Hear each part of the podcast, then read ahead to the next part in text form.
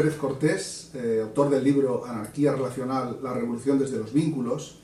Y este es el segundo vídeo del canal en el que estoy presentando los contenidos del libro para animar a su lectura y complementar a través de este formato audiovisual más cercano una información que está recogida en más profundidad, lógicamente, en el texto, pero que, bueno, aquí intentaré eh, plantear de otra manera, en otro lenguaje, con, con, otros objetivos, ¿no? Como decía. Hablaré en particular en esta entrega de lo que es la anarquía relacional, pero mm, igual que, yo creo que, hago en el, libro, no proponiendo definiciones eh, reduccionistas y, centradas en, acotar. Em, la anarquía relacional eh, se llamó inicialmente por parte de quienes la propusieron en los ambientes anarquistas suecos de los primeros años de este siglo, se llamó relaciones radicales. Y es curioso porque en una entrevista en 2018 le preguntaron a Noam Chomsky, ese enorme referente contemporáneo maravilloso de la ciencia, la cultura y la política, el activismo, que si se consideraba un radical. Su respuesta fue, todos nos consideramos a nosotros mismos moderados y razonables. Pues defínase ideológicamente, le dijeron. Creo, contestó, que toda autoridad tiene que justificarse que toda jerarquía es ilegítima hasta que se demuestre lo contrario.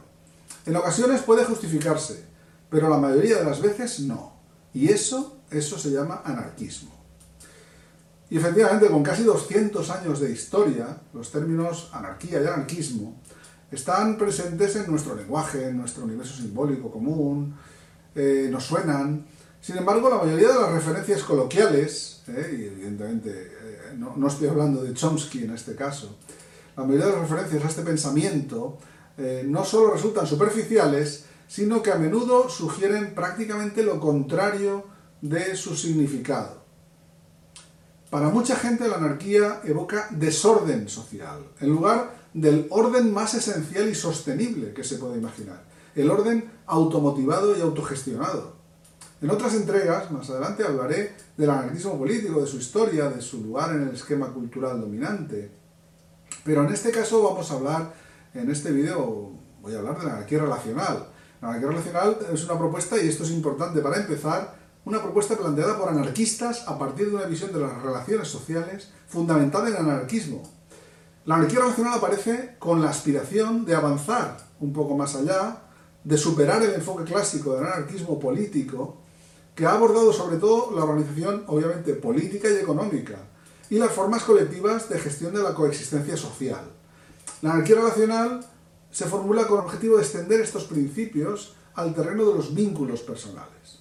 Es decir, pretende ir un poquitín más allá. En realidad, eh, el universo de las relaciones afectivas no ha estado ausente en, para nada en los escritos y reflexiones del anarquismo ya desde sus primeras expresiones.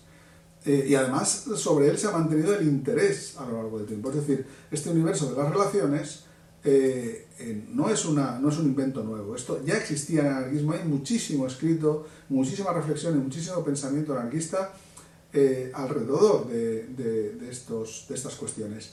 Pero el cambio en los modelos de relación no ha sido hasta ahora uno de los elementos primarios e inductores de la propuesta de revolución social del anarquismo, sino un rasgo más bien del esperado modelo futuro de convivencia, una consecuencia de la revolución contra el autoritarismo del Estado a partir de los principios de libertad y autogestión colectiva. Es decir, que la anarquía relacional se inspira en eh, aspectos que ya han sido debatidos, examinados durante años por el anarquismo, acerca de las relaciones familiares, de solidaridad, de apoyo, de ayuda mutua, la confraternidad, el compromiso, el compañerismo, la crítica a instituciones como el matrimonio, los roles de género, las dinámicas de poder que subyacen a todas estas formas de vinculación.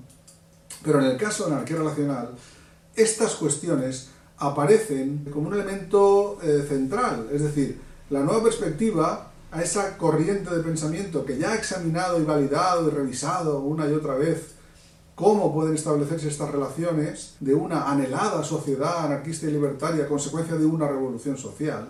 En el caso de la anarquía relacional, em, lo vemos desde el otro punto de vista, es decir, esta trayectoria del anarquismo, que efectivamente ha venido consolidando durante dos siglos una representación común de toda esta reflexión, es la base para una nueva perspectiva, como decía, que supone poner en el centro de la crítica la normatividad de lo personal, de lo íntimo, de los vínculos afectivos, cercanos, cotidianos, partiendo de lo que decía, de la tradicional oposición explícita al Estado, a la Iglesia, a la autoridad, al yugo jerárquico de las élites políticas, religiosas y económicas, partiendo de ahí, se transita a este otro paradigma, que cambia el foco del reproche de esos vectores de poder, de esos vectores de poder de los palacios, de las jerarquías, eh, de las élites, a unos ejes nuevos, sin renunciar a, los originales, pero a unos ejes nuevos, representados, entre otros, por el individualismo neoliberal, el control social del patriarcado sobre las personas eh, eh, socializadas como mujeres, el pensamiento heterocéntrico, la familia nuclear reproductiva, el sistema monógamo normativo. Pero ojo, cualquier conducta o práctica personal legítima, incluyendo la monogamia o cualquier otra, o, por supuesto la heterosexualidad, etc., eh, cabe evidentemente en el pensamiento que subyace a la anarquía relacional, siempre que sea producto de la autogestión, es decir, consecuencia de una reflexión, compartida, si es posible, y de unas decisiones que no conlleven ni acepten autoridad o coacción.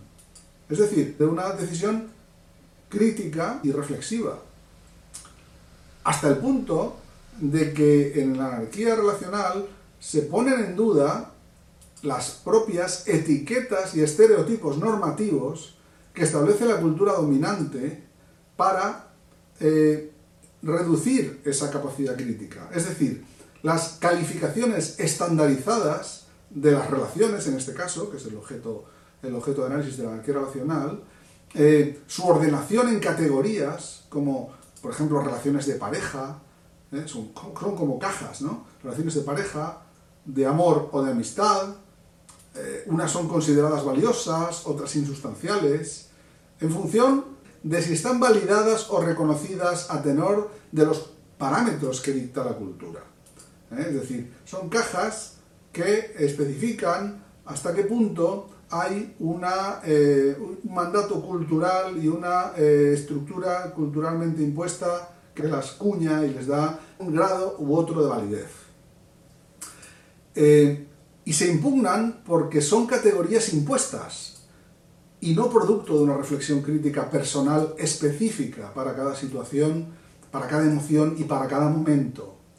Son etiquetas imperativas, prescriptivas, que no se limitan a explicar la realidad, que eso está bien, es necesario, sirve eh, explicar la realidad, nos sirve para entendernos, sino que la ordenan y la jerarquizan, son jaulas en realidad, no son etiquetas, haciendo que veamos a las personas que nos rodean como eh, relaciones de mayor o menor grado jerárquico, es decir, no como personas que están en nuestro... no, son nuestra eh, X, nuestra Y, nuestra relación de, de, este grado o del otro y que tiene este derecho o este otro derecho.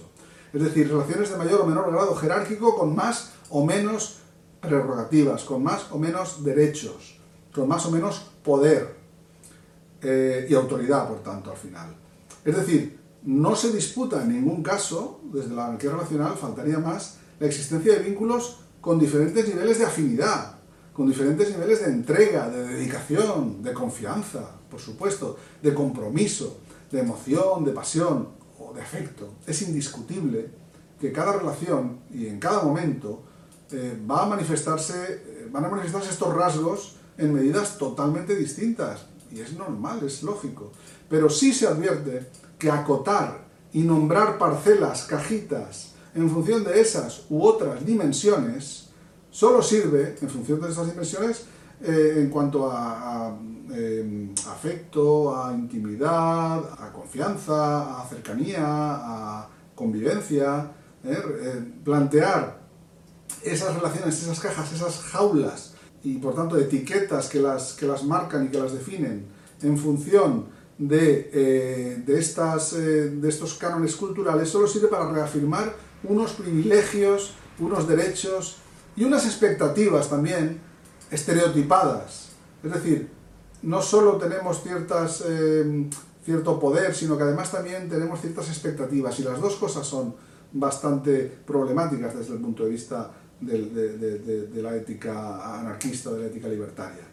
Es decir, la idea patriarcal de la autoridad y la necesidad de mantener una sensación de seguridad, que en realidad es falsa seguridad, lleva al final a la defensa, a que nosotros mismos defendamos y nosotras mismas defendamos de una manera constante unos baluartes estandarizados de ubicación relacional.